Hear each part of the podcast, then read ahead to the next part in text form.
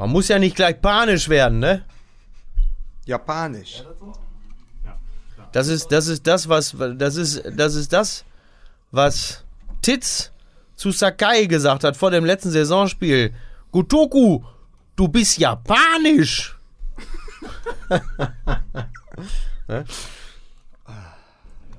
Ja, es geht ja schon gut los hier. Seid ihr alle erholt? Haben, haben wir, die Frage ist, haben wir uns vom Pokal erholt? Was heißt erholt? Ich bin immer noch total aufgepeitscht. Ne? Herrlich ist es, herrlich. Aber sag mal, hast du, hast du dieses Eintracht Frankfurt Schweißband, was du dir vorm Stadion gekauft hast, hast du das durchgeschwitzt? Ähm, naja, um es durchzuschwitzen, dafür hätte es ja mal spannend werden müssen. Dafür hätten die Bayern ja ein richtiger Gegner sein müssen.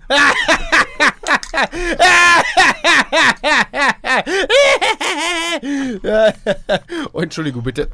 Ich habe mich für einen seriösen, der Neutralität verpflichteten ähm, Sportkommentator, Kommentator, Kommentatotalitaristen habe ich mich ja ein Stück weit gehen lassen. Also, was, was, was die Leute wissen müssen von diesem Pokalfinale, wir waren zusammen im Stadion Ja, und wir waren da, danach aufgepeitscht, dass ich Mickey Weißenherz erstmal eine reinhauen musste. Aber Treffer und Wirken haben für mich nicht zusammengepasst. Das ist richtig. Das ist absolut richtig. Ähm, nein, es war, ähm, das können wir ja. Wir hatten ja tatsächlich so ein bisschen Fußball-MML-Klassenfahrt an dem Wochenende. Und das war natürlich ein fantastischer Höhepunkt des Wochenendes im Stadion zu sein. Sehr lustig war es ja auch. Wir hatten ja die Jungs von Mundstuhl direkt vor uns sitzen, die ja nun auch äh, nicht, nicht wenig äh, Fans der Eintracht sind. Und das, äh, das, das kulminierte dann unter anderem dann in dem Moment, als Sandro Wagner, äh, über den an diesem Wochenende ja sonst kaum gesprochen oder geschrieben wurde, als Sandro Wagner auf den Platz kam und dann, ich glaube, es war Ande, noch sagte, hier, guck mal da, der Lilienwichser, der Lilienwichser. Wo ich gedacht habe, hä, wieso, was, was, wieso das denn? Ach ja, der hat ja auch mal ein Jahr bei Darmstadt gespielt, ist bei der Linie, Lilienwichser. Ne? Anders als zum Beispiel der Linienwichser aus Sicht äh, der Bayern, ähm, die sie natürlich bitter, bitter beschwert haben. Okay, Ähm, es, geht schon, es geht schon gut los. Ja. Weil wir schon über Fußball reden, wollen wir nicht einfach kurz Musik spielen? Okay. Ja, aber warte mal, wollen, warte mal, bevor wir über Fußball, wirklich über Fußball reden, müssen wir noch über die Relegation sprechen. Aber das machen wir auch alles gleich, alle zusammen. Jetzt geht's erstmal los. Musik bitte.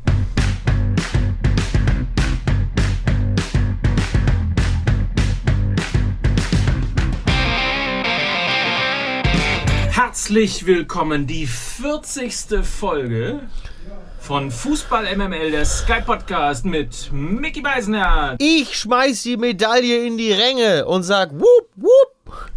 mit Lukas Vogelsang Das ist die große, bunte Bayern-Show und ihr seid alle mit dabei. und ich bin der Heiner Bremer von Fußball MML. Ich bin Mike Nöcker. Wop, wop. Mike Nöcker, der alle Erwachsenen bei den Peanuts nachsynchronisiert hat. Ja, das stimmt. So, Also, ich sage es jetzt gleich mal äh, zusammenfassend. Ähm, die, das große Glück, das uns beschieden war, dass wir im Olympiastadion sein durften. Übrigens wirklich schöne Architektur. Kompliment an Albert Speer. Also, man, es war nicht alles, äh, war nicht alles gut damals, aber die Architektur. Wir wurden ja auch auf Twitter gefragt, ob äh, Kando eigentlich auf Blondies Platz saß. Ist auch sehr schön. Nein, es war, es war tatsächlich, es war tatsächlich ein ähm, Pokalendspiel, das mich persönlich mit allem versöhnt hat, was ich an dieser ähm, Bundesliga-Saison vermisst habe. Ich habe im Stadion gesessen und dachte, ach, guck an. Deshalb findest du Fußball so geil. Das hat ähm, einfach unglaublichen Spaß gemacht. War wirklich ganz, ganz toll. Ähm, ganz, ganz, ganz groß. Man muss aber mal äh, tatsächlich auch dazu sagen, dass das ja, oder das Irre und möglicherweise war das Spiel deshalb eben auch so toll für den neut- neutralen Zuschauer oder für den Eintracht Frankfurt-Fan, ähm, dass ja, und wer unsere Sendung am Abend davor äh, gehört hat, ähm, wir sind ja ungefähr mit genau der gleichen Arroganz in dieses Spiel reingegangen, wie manch anderer äh, Bayern-Fan, den wir dann im Stadion auch noch getroffen hat, weil Mit denen du dich noch angelegt hast. weil die Niederlage war ja überhaupt nicht eingeplant. Also das das ist ja, also bei den, bei den Bayern-Fans, die wir getroffen haben, hat es ja ein Weltbild zerstört, weil eine Niederlage ja eigentlich nicht, nicht stattfinden kann. Aber auch so hat ja am Ende des Tages eigentlich niemand damit gerechnet. Nein, wir auch nicht. Wir haben ja übrigens, wie so häufig, äh, wer unseren äh, quasi Livestream-Podcast oder dann später die, die Aufzeichnung gehört hat, wir haben ja wie üblich eigentlich in allen Punkten falsch gelegen. Und zwar wirklich krachend. Und das ist ja irgendwie auch ein Stück weit das, was unseren Podcast auszeichnet. Also mit dem so, wie, wie weitsichtig wir sind und planen, da könnten wir tatsächlich irgendwo zwischen HSV und BER tatsächlich. Dürfen wir eigentlich über den HSV jetzt noch Witze machen, weil wir sind ja ein Erstliga-Podcast. Ähm, wobei bis zum, glaube ich, 30. Juni oder so geht das noch. Ne? Ja. Ähm, wir haben echt komplett falsch gelegen und das ist ja das Schöne am Fußball. Also das hatte ja wirklich niemand erwartet und es gibt, gibt ja zwei, drei sehr schöne Texte, äh, auch zum Pokalfinale, die man allen wirklich ans Herz legen kann. Ähm, der Text in der Elf Freunde, der andere Text, glaube ich, war Zeit Online, ist das richtig? Lukas, ja. korrigiere mich, ja. wenn ich falsch liege. Von Christian wirklich, Spiller. Genau, ganz wunderbare Texte.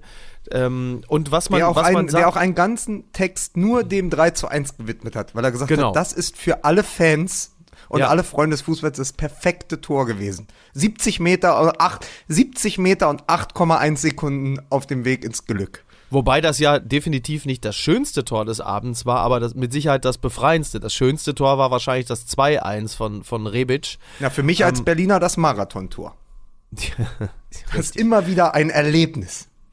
Ähm, Das war wie ein Home Run, oder? Ein, Ja, ja. Wie ein Home Run. Du hast es irgendwie kurzzeitig, dachtest du, es ist wirklich äh, irgendwie NFL und äh, ja, weil, weil Also in meinst du einen Moment, Touch, also meinst du einen Touchdown, Mike? Weil ein Home Run ist ja äh, Baseball. Äh, Nur damit ich mein, dann gleich mal wieder mich ich- unbeliebt- Es, es war, war es nicht eigentlich sogar auch eine Mischung aus Home Run und Touchdown? Genau, genau. Es war ein, ein, ein, ein Touchrun, ein Homedown. Es war ein, es war alles irgendwie. Es war alles. Es war zumindest, sagen wir mal, ein dicker Haken unter ein Spiel zu einem Zeitpunkt, wo man dachte, jetzt kippt es. Das war ja wirklich, äh, das war natürlich sehr dramatisch. Wir haben ja im Stadion gesessen. Ich habe wie üblich erstmal gar nicht begriffen, worum es geht. Ich habe äh, darauf gewartet, dass eine Ecke ähm, ausgeführt wird. Plötzlich dauert es und dauert es und ich fragte dann irgendwen neben mir, entweder war es äh, Lukas, Mike oder die Jungs vor mir. Ich so, was passiert denn jetzt gerade? Ja, der guckt gerade, ob es einen Elver gibt. Ich so, was, wie, hä? Hab's überhaupt nicht verstanden. Und tja, also wenn, das war natürlich zu, zu einem absoluten Unzeitpunkt, 94. Minute und äh, da muss man jetzt kein Prophet sein. Also hätte es den Elver gegeben, dann hätte dieses Spiel natürlich nochmal eine ganz andere Wendung genommen und äh, wäre vor allen Dingen nochmal 30 Minuten länger gegangen und hätte dann doch vermutlich das bestätigt, was man in dieser Saison sehr häufig erlebt hat. Also man muss den Frankfurtern ja ein Riesenkompliment machen, dass sie sich am Anfang der zweiten Halbzeit aus dieser, aus dieser Umklammerung wieder befreit haben. Denn wir alle haben es im Stadion ja gespürt, als es dann 1-1 stand. Da haben die Frankfurter Spieler auf dem Platz, man hatte sie richtig angemerkt, dass sie dieses Gefühl hatten, ach scheiße, jetzt läuft das wie immer, jetzt 1-1 und dann machen sie jetzt gleich das 2-1 und am Ende gehen wir hier irgendwie mit 1 zu 4 nach Hause. Also diese Niedergeschlagenheit, diese, dieses Gefühl von, ja, man kann ja machen, was man will, am Ende gewinnen doch die Bayern, das war wirklich auch auf den Rängen greifbar und sich aus dieser Situation zu befreien und zu sagen, ey, Kacke, es ist doch erst 1-1, ist doch alles gut. Das war natürlich, äh, das war sehr schön und sie haben, ja, auch, auch der, ich finde auch der Liga letzten Endes ein Zeichen gesendet. Denn diese, diese Haltung, sich auf den Rücken zu legen, wenn die Bayern kommen und alles herzuschenken und zu denken, ja, man kann ja eh nichts machen, das haben sie, finde ich, auch stellvertretend für alle anderen an diesem Abend ein wenig gebrochen und es sollte auch ein, ein Aufbruchssignal sein. Ja, mir, ich, ich sehe das genau andersrum. Ja, dann, das macht diesen Podcast Nein. doch so gut. Nein, mein, mein Problem ist, dass immer, wenn die Bayern im Pokal verlieren und dann auch noch krachend, ja, okay. dann passiert etwas in diesem Verein. Und dann blasen sie zur Attacke. Das letzte Mal, dass sie im Olympiastadion verloren haben und äh, äh, Ja. Hönes und Rummenigge hier dieses Gesicht, dieses, ähm, Ja. dieses Ja. Gesicht haben die da gemacht. Warte mal, weißt, die haben ja ein Gesicht gemacht. Ja. Die haben ein Gesicht gemacht wie. Die haben ein Gesicht gemacht wie. Äh, ja. Meinst du, äh, wie Boris Becker am Geldautomaten?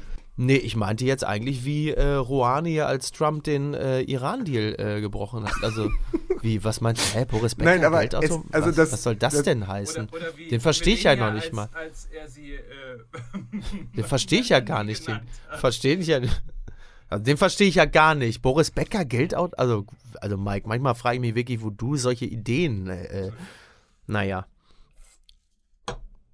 Findest du wohl komisch sowas? Wenn einer, das findest du komisch, Mike, wenn einer finanzie in finanziellen Nöten steckt und dann jetzt auch noch in so einem Podcast, den Millionen Leute hören, da sich dann, also das ist richtig äh, low, sag ich dir ganz ehrlich, ey. Ey, nee, echt jetzt. Ich wollte nur sagen, äh, die haben ein Gesicht gemacht wie Boris Becker als Bayern-Fan, ne? So ist nämlich. So ist es Stimmt, nämlich. so. ja auch. Stimmt, Ja. der ist ja auch noch Bayern-Fan, ne? Ja. Also noch eine Pleite. Das ist die nächste Pleite, die Becker erlebt. Aber, aber das ist übrigens, das ist übrigens das, äh, das, das ganze Problem, dass sie eben nach dieser Niederlage 2012 angefangen haben, Borussia Dortmund leer zu kaufen. Nun ist es relativ unwahrscheinlich, obwohl wir werden sehen unter Kovac, dass sie jetzt Boateng und Rebic kaufen. Aber es wird auf jeden Fall was passieren. Also die Bayern reagieren ja dann immer, wenn sie wirklich angeschossen sind. Dann passiert ja erst recht etwas. Das was interessant war, im, warte, was im Zuge dessen übrigens interessant ist, dass kaum ist Heinkes weg, ja, sich Rummenigge und Hoeneß wieder öffentlich widersprechen. Und jetzt äh, heißt es ja, wir machen 100 Millionen Transfers. Nein, wir schließen 100 Millionen Transfers aus. Aber was sicher ist, es wird etwas passieren. Und ich habe ein bisschen Angst, dass diese Niederlage gegen Frankfurt die Vormachtstellung der Bayern in der Liga dann doch am Ende zementiert, weil sie halt eine noch größere Reaktion zeigen müssen.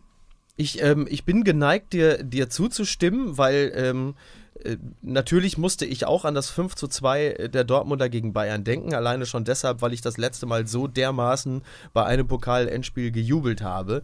Ähm, das Endspiel letztes Jahr eingeschlossen. Ähm, aber äh, letzten Endes wäre so oder so etwas passiert, weil äh, letzten Endes das, was in der Champions League wieder einmal nicht geklappt hat, nämlich der Finaleinzug, mindestens der, der ist ja schon ausschlaggebend dafür gewesen, dass bei den Bayern ähm, klar war, so jetzt muss was passieren, weil die Liga einfach nicht mehr reicht. Ich glaube, da ist der Pokalsieg in diesem Falle ähm, nur, nur der Gipfel gewesen. Es ist nicht so, als, als hätte jetzt der Pokalsieg der Frankfurter die Bayern aus irgendeiner, aus irgendeinem Schlaf gerissen und sie hätten jetzt etwas erkannt. Also von daher würde ich deine Aussage ein bisschen relativieren, aber klar, ähm, das, das hat natürlich sie nochmal äh, darin bestätigt, jetzt richtig anzugreifen. Und tatsächlich ist es sehr interessant, dass, ähm, dass, dass, dass Jupp noch nicht mal komplett weg ist und da fangen die schon an, sich gegenseitig öffentlich zu widersprechen. Das wird noch, wird noch witzig. Muss man echt sehen. Mal Aber- gucken, ob Kovac sich dazwischen auch in irgendeiner Form aufreibt. Und äh, Hassan Salihamidzic muss sich auch vorkommen wie so ein Scheidungskind. Irgendwie. Aber ist es, ist es eigentlich so, dass immer, wenn die Leute, äh, wenn die Leute im Olympiastadion oben auf der Tribüne sitzen, so sah das ein bisschen aus wie bei Hoeneß und Rummenigge, dass sie dann diese Merkel-Mundwinkel kriegen? Ist das so? muss, muss das so sein? Also ich meine bei der WM und jetzt saßen die da oben. Ich habe ja gedacht, so kann man gar nicht gucken. Das ist eine Fotomontage. Also the reversed Schweppes Face, ne?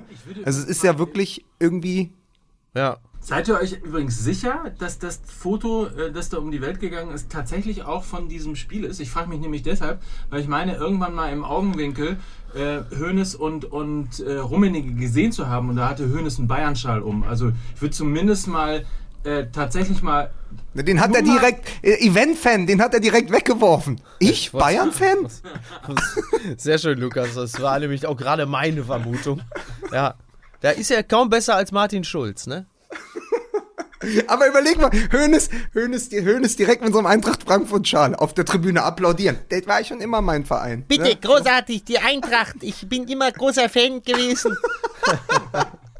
Ja. ja. Kann gut sein. Kann sehr, sehr gut sein. Ähm, Manchmal möchte man übrigens tatsächlich Mäuschen spielen. Ne? Also die, nimm mal diese rummenige Nummer, der dann sagt, irgendwie 80, 90 Millionen ist für uns kein Problem und wenn wir jemanden haben wollen, dann holen wir ihn auch. ja. Und dann kommt irgendwie, wie, als wenn dann die Tür aufgerissen wird. Ich musste, ich musste schon schmunzeln, als ich heute Morgen las, äh, dass jetzt die Bayern dann äh, angreifen und die großen Transfers sind ja jetzt nicht ganz ausgeschlossen. Also da wäre dann zum Beispiel äh, Griezmann und so, wo ich sage, Leute, was schreibt ihr denn da? Glaubt ihr doch, ihr glaubt doch nicht im Ernst, dass er zu den Bayern geht. Also lächerlich, einfach lächerlich.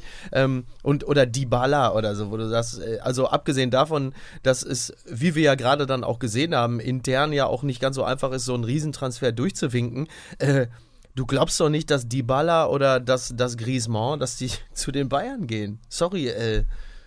Nee, passiert nicht. Nee. Nee, äh, nee, ne? Nee. nee. Nee, da müssen die sich ja dann auch, da müssen die sich ja auch um einen Platz in der, in der Startelf mit Sandro Wagner balgen, ne? Also das sind dann auch so Dimensionen. Ich weiß nicht, ob ein Benzema Lust hat auf einen Verein, wo Sandro Wagner quasi der Backup-Stürmer ist von Lewandowski. Naja, das, dann ist er ja kein Backup-Stürmer mehr. Ja, gut, aber ähm, ich meine, der bleibt ja. Also wäre ja jetzt komisch, wenn Sandro Wagner auch noch von Bayern München zurücktritt, oder? Das ist jetzt also die Frage. Also oh, ist nichts mehr ausgeschlossen. Ist nichts mehr ausgeschlossen. Ist jetzt eigentlich ist jetzt also das ist jetzt die Frage auf dem internationalen Markt, wen wer wird Backup-Stürmer von Sandro Wagner? So. ähm, übrigens finde ich es auch ein bisschen albern, äh, was jetzt was jetzt da für ein Riesenzirkus veranstaltet also wird um um Wagner. Ich meine, manche Häme ist durchaus verdient, aber dieser, also auch heute gab es irgendeinen Kommentar, wahrscheinlich war es Alfred Draxler, äh, Ja. der dann auch schrieb, ja, diese Geste mit der Medaille wegwerfen, das ist eine, ist eine Respektlosigkeit gegenüber den Fans, ist eine Respektlosigkeit gegenüber dem Fußball, ist eine Respektlosigkeit gegenüber dem Bundespräsidenten, als hätte der sich nicht zuletzt mit ganz anderen Typen irgendwie getroffen. ähm, also da muss man dann auch, glaube ich, mal das Ganze wieder ein bisschen runterdampfen. Es ist, ähm, es ist ein bisschen doof, dass die Spieler die Medaille abnehmen, kurz nachdem sie die gekriegt haben. Also die Silbermedaille ist jetzt auch nicht neu, das machen, haben schon ganz andere gemacht. Ähm, es ist halt momentan Sandro Wagner, der auch ein bisschen berauscht ist von seinem eigenen äh, Image und äh, der, glaube ich, tief in sich drin dann doch das Bedürfnis verspürt hatte, das auch noch zu unterstreichen.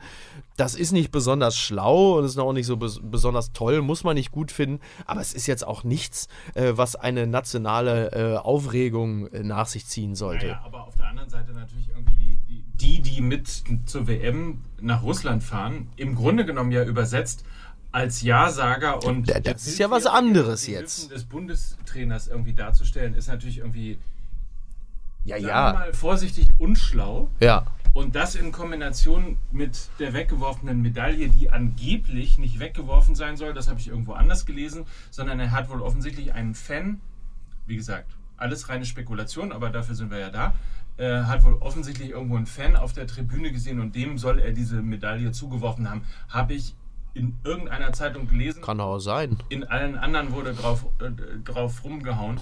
Also das ist ja auch wieder irgendwie so der, der visuelle Ausschnitt des Momentums. Ja. Und man weiß ja noch nicht mal, wo sie hingeflogen ist. Natürlich ist es in Kombination, deswegen sage ich ja, Sandro Wagner ein bisschen berauscht von seinem eigenen Image. In Kombination ist es dann ein bisschen viel für die letzten Tage. Also es ist ja auch selten, dass jemand sich äh, so degradiert hat innerhalb weniger Tage. Also das, das, äh, Es ist das schafft, aber- es- schafft ja auch nicht jeder.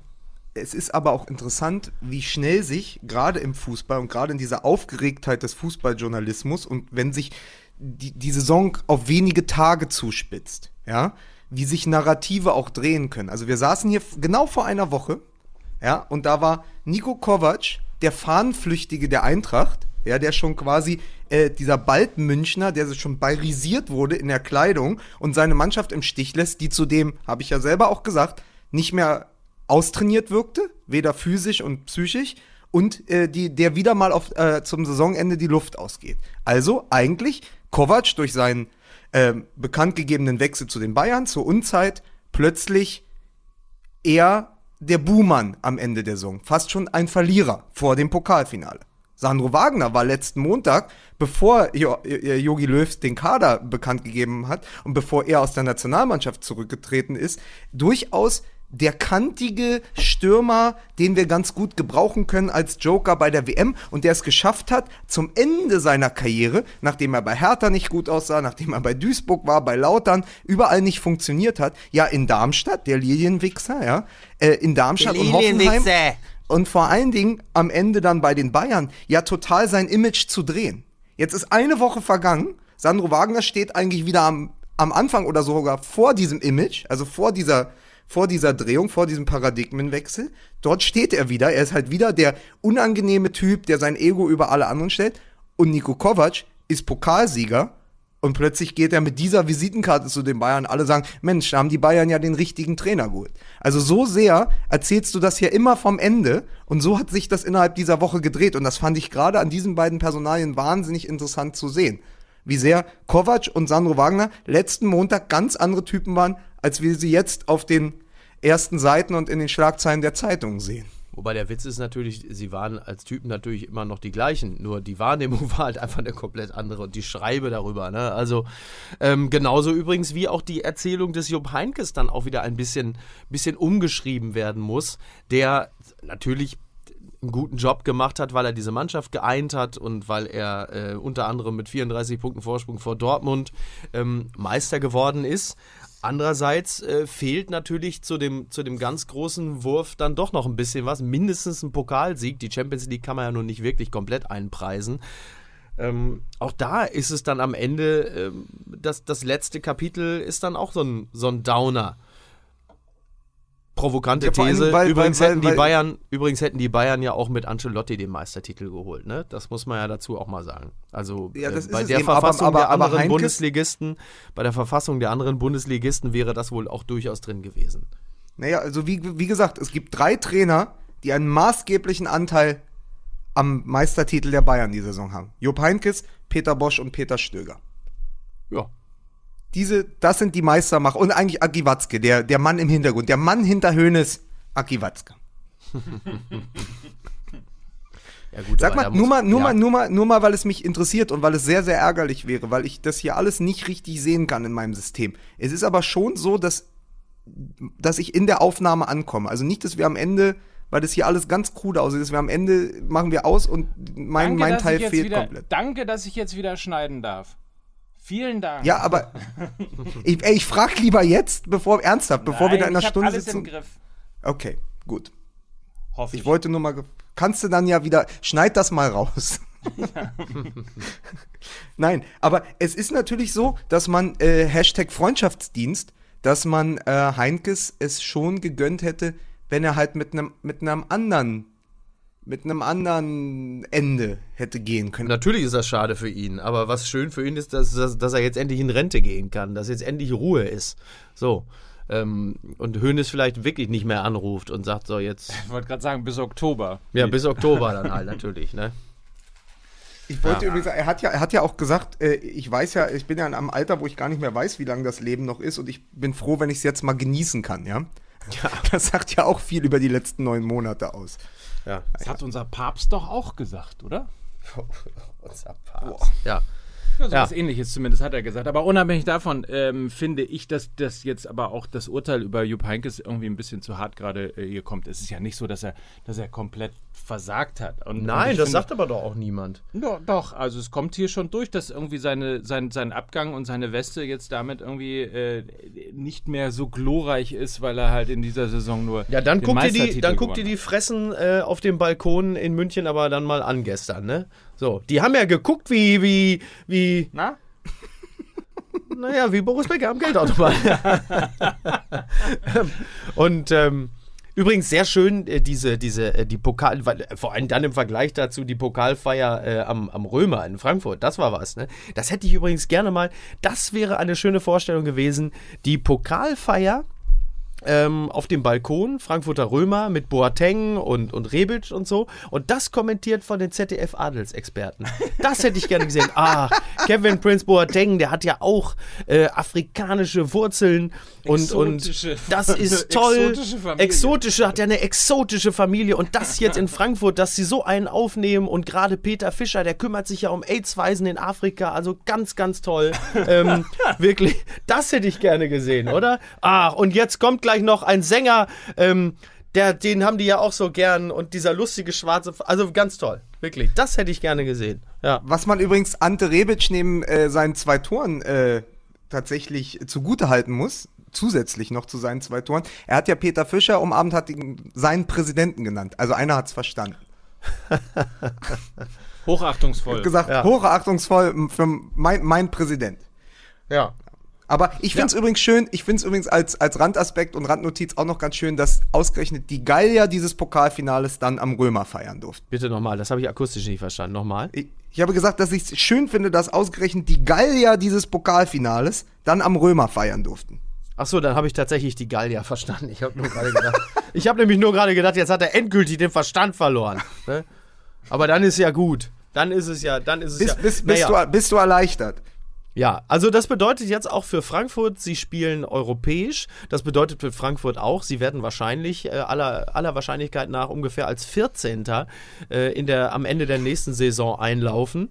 Aber ich denke, da werden alle Frankfurt-Fans, ähm, das werden sie unterschreiben, das ist es dann auch wert gewesen. Also weil Ja, wir ja man- auch, man- weil wir ja man- auch darüber gesprochen hatten, ob es, ähm, ob es nicht vielleicht besser wäre, sie gewöhnen den Pokal nicht, würden nicht europäisch spielen, aber ich glaube, so tickt kein Fan. Ich glaube, kein Fan macht diese Rechnung auf und sagt, ähm, ja, europäisch spielen ist natürlich auch ein hoch, eine Hochrisikoveranstaltung, besser nicht den Pokal gewinnen.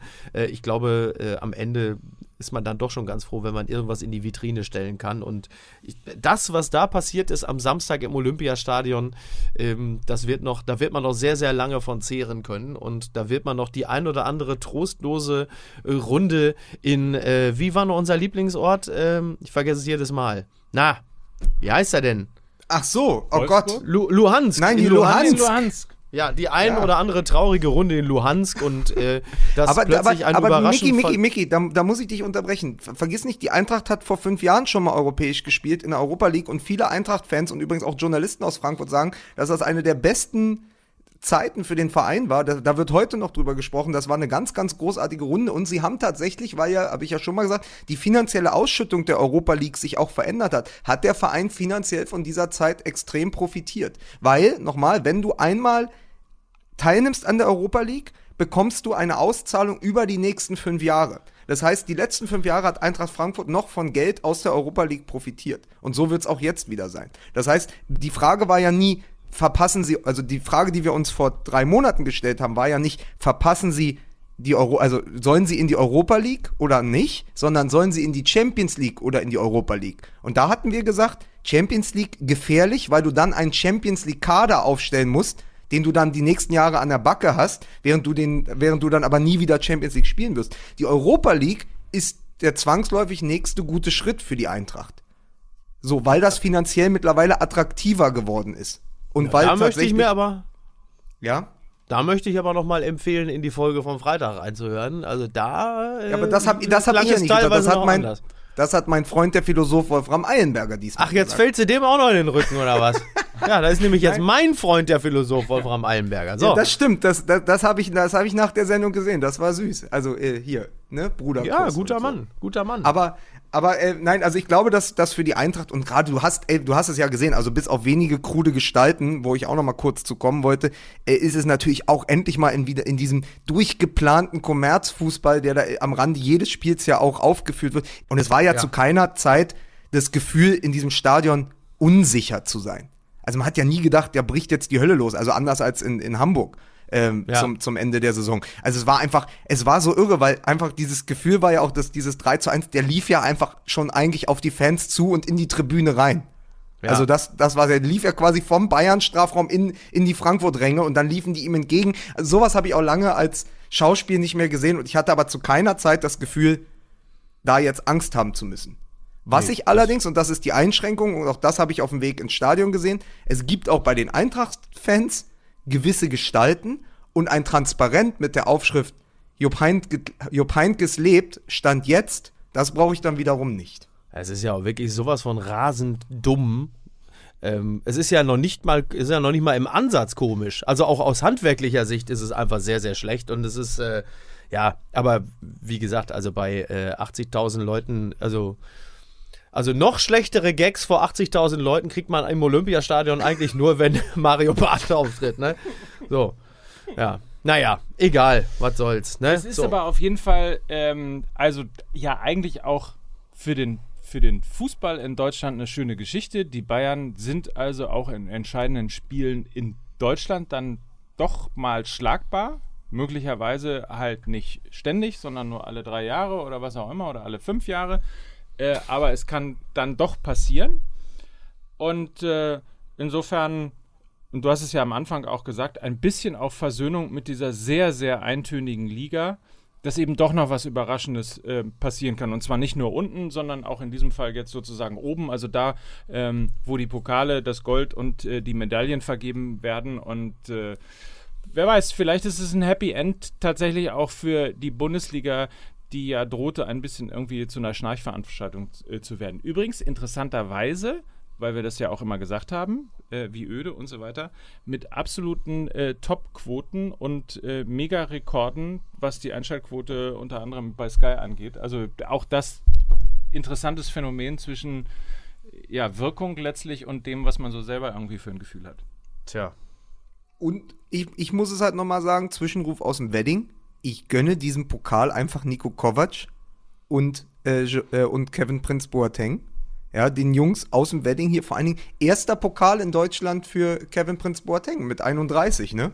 Und tatsächlich mit einer Leistung, wo man sagen muss, äh, stilbildend. Also da den als, als einzige Spitze vorne aufzubieten und zu sagen, pass auf, du bist der größte Künstler im Team, aber du machst einfach, du läufst einfach nur die Innenverteidigung an die ganze Zeit.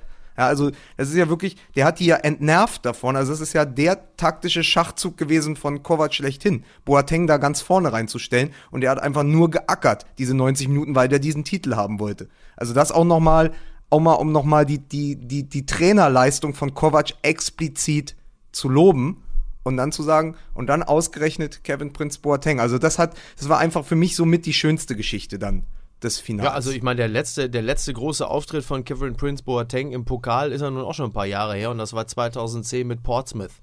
So. ne? Was danach, also danach haben auch viele gejubelt, nur nicht unmittelbar. Ne? So. Übrigens kann man ja auch, vielleicht wollen wir noch mal spielerisch kurz über die Bayern reden, weil natürlich irgendwie das, ähm, du hast es ja gerade schon, schon gesagt, so ein bisschen anklingen lassen, Lukas, ähm, dass Eintracht Frankfurt die Bayern einfach irgendwie schwerst genervt hat äh, und, und halt irgendwie voll gerackert hat. Es ist mal wieder irgendwie die Situation gewesen, dass sie sich ein bisschen schwer getan haben, die Bayern, ähm, mit, mit dem äh, mit dem Gegenpressing.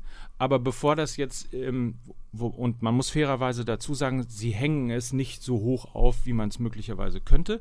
Ähm, aber bevor man sozusagen äh, Felix Zweier alle Schuld an der Niederlage äh, der Bayern gibt, muss man durchaus mal sagen, Martinez, also irgendwo zwischen äh, über seinen Zenit möglicherweise hinaus, äh, auf jeden Fall ein Totalausfall in, in dem Spiel. Ähm, Thiago schwach, James schwach. Ähm, über die Seite von, von Kimmich kam relativ wenig. Wenn überhaupt irgendjemand ein totaler Aktivposten in dieser Mannschaft gewesen ist, dann mal wieder Ribery. Aber ansonsten finde ich jedenfalls, ich weiß nicht, wie ihr das seht, ähm, hat Eintracht Frankfurt diesen Pokal verdient gewonnen, das Spiel verdient gewonnen. Und es war eher so, dass ich mich ein bisschen gewundert hatte, wie wenig die Bayern eigentlich entgegenzusetzen hatten.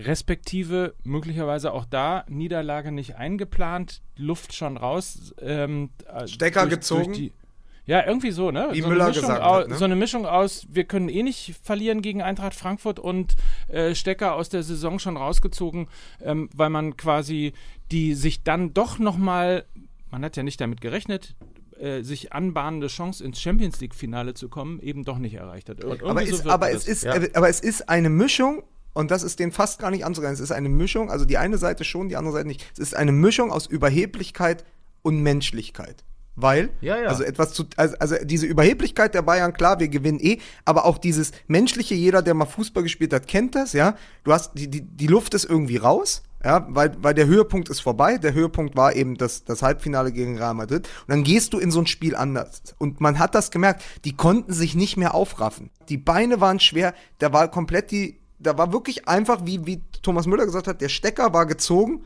und wir waren gar nicht auf dem Platz mental. Aber das kann man den auch nach so einer Saison dann fast gar nicht mehr ankreiden. Muss man als Profi, aber ich finde als, als Menschen und als jemand, der, der eben wirklich schon mal selber Fußball gespielt hat, kann man einfach nur sagen, das, das passiert dann eben auch. Übrigens Ja. auch, Klar. auch äh, dieses, dieses ganze Ding, ja, nicht Spalier stehen und nicht klatschen, auch das hatte ja was zutiefst. So, und das war, da waren sie plötzlich halt normale Fußballprofis, ne? Ja, äh, verloren, äh, ab in die Katakomben, bloß weg, bloß duschen und raus hier. Äh, wir, Ja. wir, sind, wir sind ja eh die Idioten des Abends. Finde ich ehrlicherweise auch alles gar nicht so äh, fürchterlich schlimm. Also das, das jetzt so künstlich zu überhöhen und zu sagen, ja, das, guck mal, da sind ja die, die Arschlöcher, äh, finde ich alles jetzt so, ja, kann passieren. So. Ähm, finde ich, finde ich jetzt nicht, finde ich nicht so hochdramatisch. Ist uncool, aber äh, ist jetzt auch kein Beleg dafür, dass die Bayern grundsätzlich die schlechteren Menschen sind. Nee, aber es war wichtig auch, dass Sandro Wagner mal sieht, selbst beim FC Bayern hat die Medaille zwei Seiten.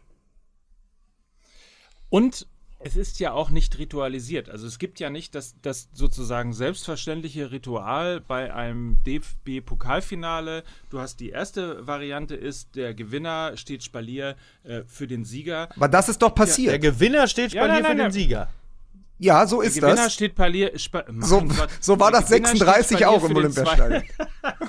Der Gewinner steht Spalier für den zweiten. So, und dann gibt es ja nicht dieses Ritual, dass sozusagen, wenn die alle ihre Medaille haben, dann stellen sie sich auf für, für als Zweiter für den, für den Gewinner. Das gibt es ja nicht. Sondern äh, ich habe nachgelesen, im letzten Jahr Eintracht Frankfurt, die haben einfach auf dem Platz gestanden und gewartet, Ja, ja. Ähm, bis, bis äh, Dortmund den Pokal bekommen hat und dann ähm, sind sie ins, in, in die äh, Kabine gegangen. Also insofern, ich, ich finde es jetzt auch nicht so wahnsinnig dramatisch. Es wird jetzt auch ein bisschen mehr daraus gemacht, als es wirklich ist. Ja. Also ich habe manchmal möglicherweise auch bei uns am Anfang dieses Podcasts ähm, das Gefühl, äh, ganz Deutschland, außer sie sind Bayern-Fan, fühlt, äh, freut sich ein bisschen zu sehr darüber, dass die Bayern dieses Finale äh, verloren haben. Nein nein, nein, nein, nein, man freut sich nicht zu sehr. Man freut sich äh, angemessen. Man freut sich angemessen und äh, ja.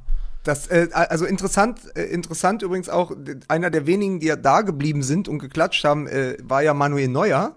Wahrscheinlich, weil er dachte, dass das bei Löw schon als Spielpraxis zählt. Oh, schön. Meinst du, das war so eine Art Einsatzminute, die er jetzt hat? Genau, ich war doch, ich war doch noch zehn Minuten auf dem Platz. Hast du das Genau, nicht genau. gesehen? Ich war doch noch zehn Minuten. Das muss doch gegen Südkorea dann reichen. Ja, eben. Yogi, nun mach doch mal da, ne? Also sowas.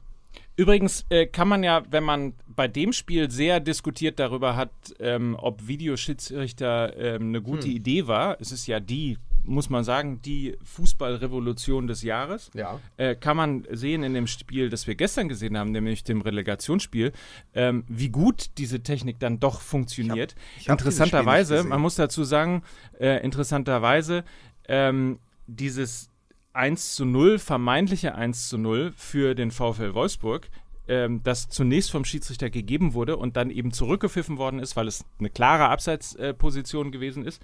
Ähm, also in der Sekunde äh, Holstein Kiel geholfen hat, noch im Spiel zu bleiben, hat dazu geführt, dass die Holstein Kiel-Fans äh, danach Fußballmafia DFB gesungen haben.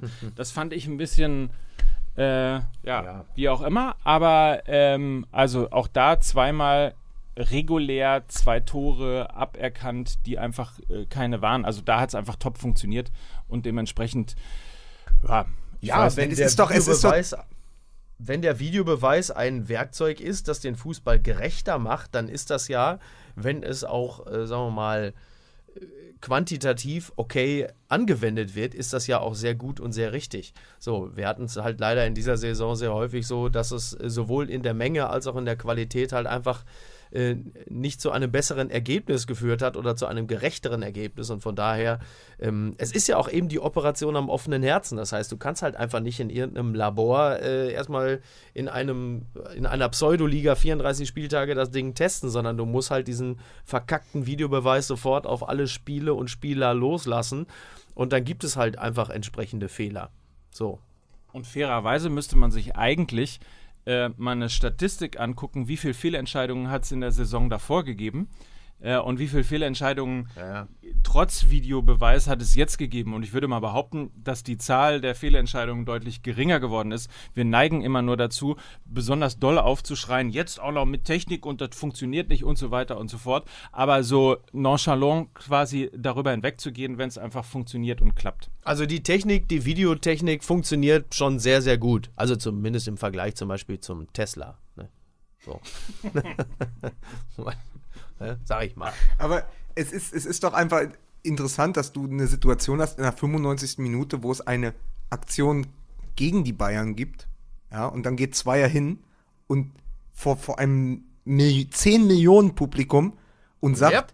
Treffer und Wirkung passen für mich nicht zusammen. Ich gebe diesen Elfmeter nicht, selbst mit dem Videobeweis, dass dann aus dieser Ecke äh, das Gegentor resultiert. Das steckte nochmal die ganze Saison, es war die Zuspitzung der gesamten Saison. Und nur, auch, auch da muss man dann Felix 2 einfach dankbar sein, dass er diese Situation geschaffen hat. Natürlich groß in die Kritik geraten und er hat es nochmal verteidigt, hat gesagt, er bleibt auch bei dieser Entscheidung. Andere haben ja gefordert, dass sie gesagt haben, warum kann er den Fehler nicht einfach zugeben? Er bleibt da bei seiner Erklärung, er hat das gesehen, aber er findet, Martinez ist zu stark gefallen für die Berührung, meinetwegen. Aber es ist doch auch einfach für dieses, für alles, worüber wir jetzt reden, ist das ja die bestmögliche Entscheidung dieses Schiedsrichters gewesen. Sonst hätten wir all diese Erzählungen am Ende gar nicht. Aber man muss ja, man muss ja, also egal, ob man diese Entscheidung jetzt äh, mitträgt oder nicht, aber die Klöten zu haben, ähm, in dieser Situation zu sagen, pass auf, ich entscheide nicht das, was dann normalerweise entschieden würde, sondern ich entscheide mich äh, gegen einen Elfmeter und begründe ihn auch noch wie folgt. Das nötigt einem doch zumindest Respekt ab, auch wenn ich verstehen kann, dass die Bayern-Fans spätestens an dieser Stelle jetzt die Hände überm Kopf zusammenschlagen. Aber eine Erklärung zu sagen, pass auf, ja, es hat eine Berührung stattgefunden, die ist aber meines Ermessens nach nicht ausreichend, um äh, glaubwürdig äh, hinzufallen, finde ich doch erstmal okay.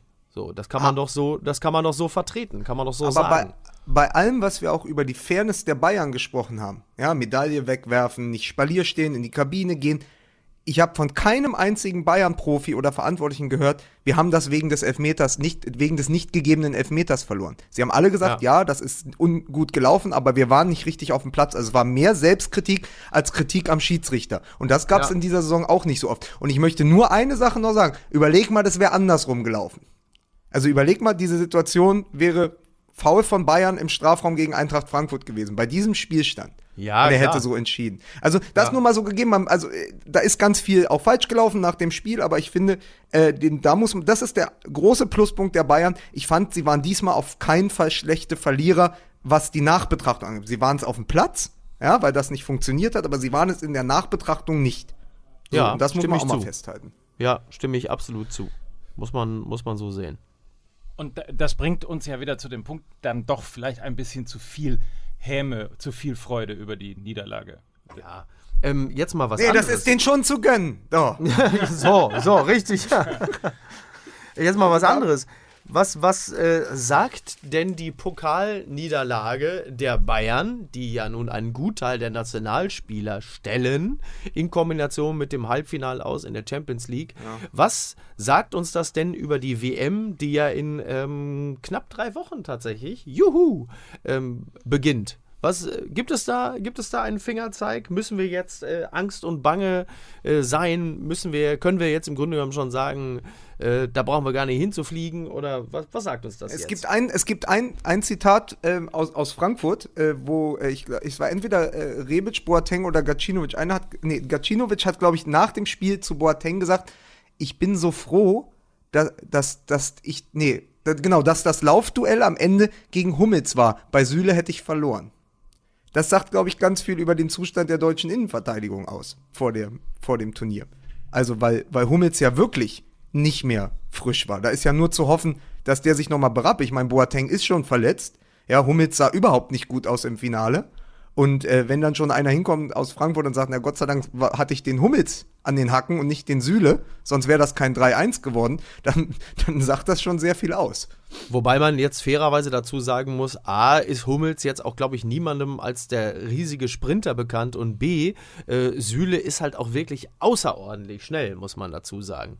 So, und wenn es, wenn es tatsächlich so kommen sollte, dass Boateng länger verletzt bleibt, dann ist es doch, glaube ich, relativ realistisch, dass Süle dann auch tatsächlich neben Hummels in der Innenverteidigung steht. Oder wird es dann Rüdiger, der ja offensichtlich gerade mit Chelsea auch eine, eine gute Saison, ähm, also die, die Saison also ich glaube, Chelsea es ist selbst schon ist da, nicht da, gut, da, aber ja, da, ja, da ja Süle 28 Saisonspiele für die Bayern gemacht hat, äh, wird das schon, wird er schon auf Hummels und Süle setzen. Und da ist mir dann auch nicht Angst und Bange, weil Süle ja wirklich ein herausragender Verteidiger jetzt geworden ist über die letzten ja. zwei, drei Jahre.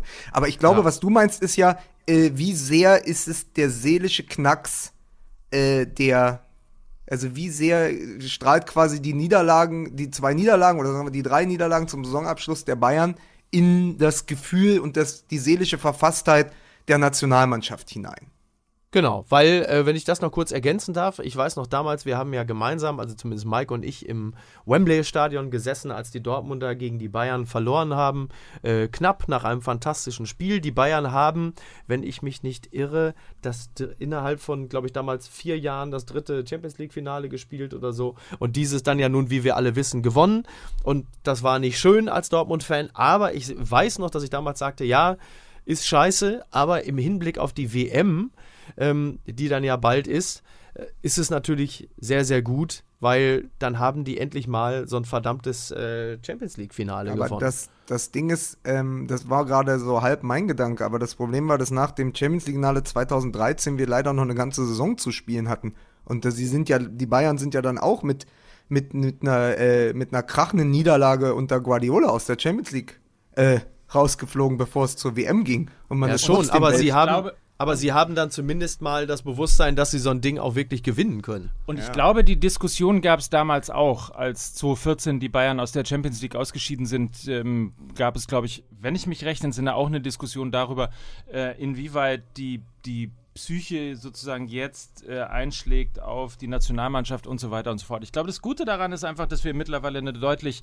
diversifiziertere äh, Nationalmannschaft haben. Das heißt, du hast auch Spieler dabei oder einen, ähm, äh, nee, Quatsch, mehrere. Äh, du hast Und auch aus dem Spieler Osten, dabei. der Werner. Auch aus dem Osten. Seitdem sind wir unschlagbar. Nein, ähm, du hast Spieler dabei, die sind englischer Meister geworden. Du hast unter Umständen Spieler dabei, die gewinnen die Champions League äh, und so weiter und so fort. Also insofern äh, würde ich mal sagen, sobald das Trainingslager anfängt, wird da, glaube ich, auch ein Knopf gedrückt und dann zieht man sich eher so gegenseitig wieder hoch, schweißt sich zusammen und dann ist auch die Saison die Saison gewesen. Also könnte ich mir zumindest vorstellen. Man, man, darf halt, man darf halt nicht vergessen, dass Ira jemand, der bei Juventus gerade wieder Meister geworden ist und da eine der prägendenden Figuren war. Pokalsieger, du hast, ne?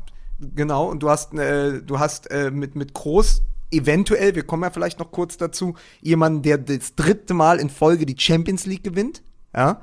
Äh, dann, also das, das ist tatsächlich das, ja, was Mike sagt. Also ich glaube, das ist nicht mehr und das ist ein großer Verdienst auch äh, des, des, des, des Deutschen Fußballbundes, eine, so eine, eine solche Generation herangezogen zu haben, die ja eben nicht mehr nur in der Bundesliga aktiv sind, wo die besten Spieler eben nicht nur von Bayern kommen. Bayern ist immer noch natürlich der Verein, der die meisten Nationalspieler stellt, aber das, das ganze Gerüst ist eben um Spieler auch gebaut, die international Erfahrung gesammelt haben. Und ich glaube, das war, war mein ähnlicher Gedanke, dass das, dass diese Nationalmannschaft davon nicht so erschüttert wird. Andersrum glaube ich einfach sogar, dass jemand wie Groß, Kedira ähm, eben dann die Bayern auch in einem längeren Trainingslager mit hochziehen können. Also da wird es dann auf die Mischung ankommen. Und ich glaube auch, dass du Spieler hast, die durchaus sehr selbstbewusst zur Nationalmannschaft fahren. Nimm zum Beispiel Julian Brandt, der eine Top-Saison gespielt Ja. hat bei Leverkusen. Ähm, der, der wird jetzt auch nicht mit einem gefühlt schlechteren, mit einer gefühlt schlechteren Motivation äh, zur Jon- Nationalmannschaft Jonas- oder fahren, weil sie, die, weil, sie die Champion, weil sie die Champions League-Qualifikation nicht geschafft haben. Ja. Also ich, ich bin da, ich bin da Fan, Fien. Fan und äh, ich glaube an die Jungs. Dann, dann ist ja nur die Frage, weil wir ja wirklich, wir haben ja den letzten Podcast gemacht, bevor das vorläufige Aufgebot berufen wurde. Ähm, wie ist denn das? Wir haben über Wochen ja auch über Nils Pedersen gesprochen. Wie seht ihr denn jetzt diese Sturmaufstellung? Und meine Theorie ist ja, er schickt keinen von den Stürmern mehr nach Hause. Ja, also er wird Petersen als Konterstürmer mitnehmen, weil quasi diese die Position von Lars Stindl vakant geworden ist durch die Verletzung und er Götze zu Hause lässt. Das heißt, Petersen wird diese Position einnehmen, dann wird Gomez als Einwechselkante irgendwie mitkommen, Werner ist eh gesetzt. Also wie seht ihr das denn jetzt? Also kein Wagner, dafür Nils Petersen ist ja quasi, das ist ja mal zumindest etwas richtig gewesen, was wir in den letzten Wochen gesagt haben, dass Petersen eigentlich von der Leistung her mitkommen müsste.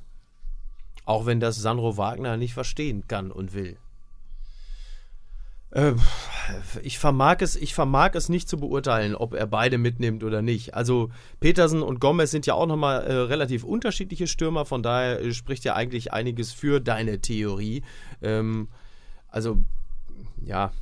Also es ist auf jeden Fall sportlich gerechtfertigt, äh, Gomez und oder Petersen mitzunehmen, anstatt äh, Sandro Wagner, der ja im Nachhinein nochmal deutlich unterstrichen hat, warum es vielleicht gar keine so schlechte Idee war, ihn nicht zu nominieren. So. Ich äh, schließe mich den Worten meines Vorredners an. Wunderbar. Und dann, dann, dann, aber wo wir gerade schon, wo wir gerade bei der Nationalmannschaft sind, jetzt ist ja auch eine Woche vergangen. Ähm, Wie habt ihr denn das über die Woche äh, beurteilt mit dieser ganzen Özil und Gündogan? Geschichte. Also da hieß es ja unter der Woche dann plötzlich, die dürften ja nicht mehr für die Nationalmannschaft spielen. Jetzt waren sie bei Steinmeier, ja, bei, bei unserem Präsidenten und haben dort ein Gespräch geführt auf dem Rasen von Bellevue. Äh, wird das äh, irgendeine Auswirkung haben auf, auf den Kader der Nationalmannschaft? Äh, ist das etwas, was uns noch beschäftigen wird? Du meinst, das, In ob die das WM Gespräch hinein? zwischen Özil und Gündogan mit Steinmeier Auswirkungen hat oder die Aktion an sich? Nee, die, sowohl die Aktion als auch das, was drumherum natürlich passiert ist, weil es ist ja schon etwas, was du jetzt sagen wir mal, wenn, wenn du eine geruhsame Vorbereitung auf ein WM-Turnier haben möchtest, du berufst deinen vorläufigen Kader, willst du eigentlich zwei Dinge nicht, dass sich zwei deiner Nationalspieler mit einem Despoten ab, äh, mit einem Despoten ablichten lassen und äh, ein, ein Dritter, der nicht berücksichtigt wird, äh, zurücktritt und sagt, äh, letztendlich hast du nur Ja-Sager nominiert und äh, er kann diese ganze Entscheidung nicht ernst nehmen. Also so viel Störgeräusche hätte ich da nicht vermutet in dieser einen Woche. Ja, wobei, wobei man ja auch an der Reaktion von Jogi Löw äh, gemerkt hat, was ihn letzten Endes doch mehr aus der, aus der Ruhe gebracht hat. Sei es, sagen wir mal, die, die politischen Vorstellungen und Überzeugungen von Özil und Gündogan oder eher die Gefährdung des, des, des inneren Friedens durch einen Spieler, der vielleicht ein Hauch zu viel Assi ist, äh, um in der Nationalelf äh, so zu funktionieren, wie zumindest Jogi Löw sich das vorstellt. Das hat man ja gemerkt. Ob es vielleicht auch daran liegt, dass Jogi Löw sich von derselben Agentur vertreten lässt wie äh, Özil und Gündogan, das äh, sei mal dahingestellt. Ähm, da gibt es ja Verflechtungen, die auch nochmal interessant sind und die man vielleicht mal zu anderer Zeit nochmal dezidiert sich angucken müsste. Ich, ich Ähm, finde es aber, ich finde es aber ganz schön, dass du genau das sagst, weil dann natürlich extrem viele äh, Ungereimtheiten aufgetaucht sind in der ganzen Geschichte. Ich möchte aber nochmal, nur, nur weil es so interessant ist und weil es in sich schon eine Pointe ist, ich möchte nochmal sagen, dass sich zwei, zwei Player haben sich ja quasi ähm, gemeldet in der Causa Özil. Zum einen Adidas, weil Özil und Gündogan nicht in ihrer Tätigkeit als Markenbotschafter bei Erdogan waren. Was ich so interessant finde, wann, also wenn du jemanden als Markenbotschafter verpflichtest, ist er dann keiner, nur weil er nicht offiziell, weil das, weil Erdogan kein Adidas-Termin war? Also, Ja. das, das, das ist doch, also ist ein Markenbotschafter nicht immer ein Markenbotschafter? Also ich, also das vor habe ich nicht verstanden.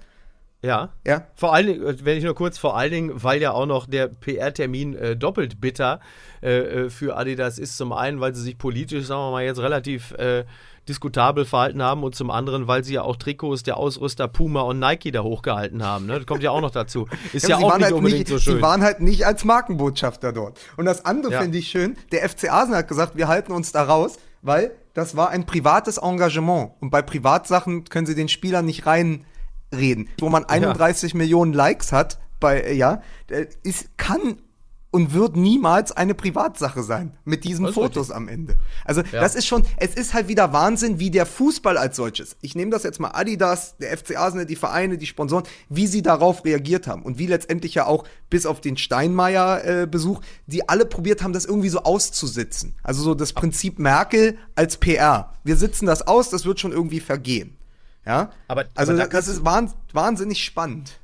Aber man kann wirklich nur mutmaßen, wie panisch die PR-Agenturen hinter Steinmeier und Co. hertelefoniert haben, um diesen Termin möglich zu machen. Denn, äh, also ich, ich finde es, ich finde es grundsätzlich erstmal äh, richtig, dass man in den Dialog tritt, dass man sich äh, auch mit jungen Leuten darüber unterhält, dass man sagt, hört mal zu, findet ihr wirklich, dass das so eine gute Idee ist, Erdogan zu unterstützen? Ihr wisst schon, was der macht und so. Ähm, man hätte vielleicht auch die beiden eher mal äh, mit Dennis Yücel an einen Tisch setzen sollen äh, für einen PR-Termin, dass der dem mal erklärt, wie das System Erdogan funktioniert. Also das mal nur am Rande.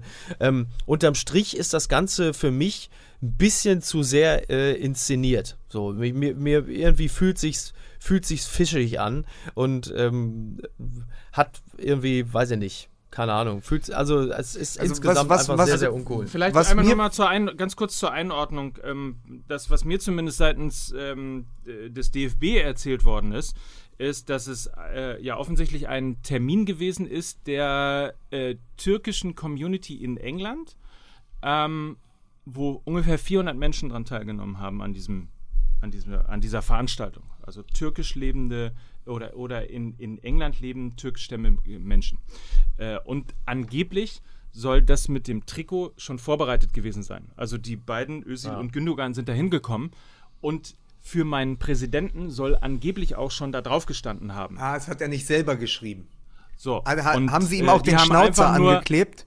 So, und die Frage ist, wo kommt der Schnauzer her? Völlig richtig. Das ist das eine. Und das, also, nur mal ganz kurz zur Einordnung.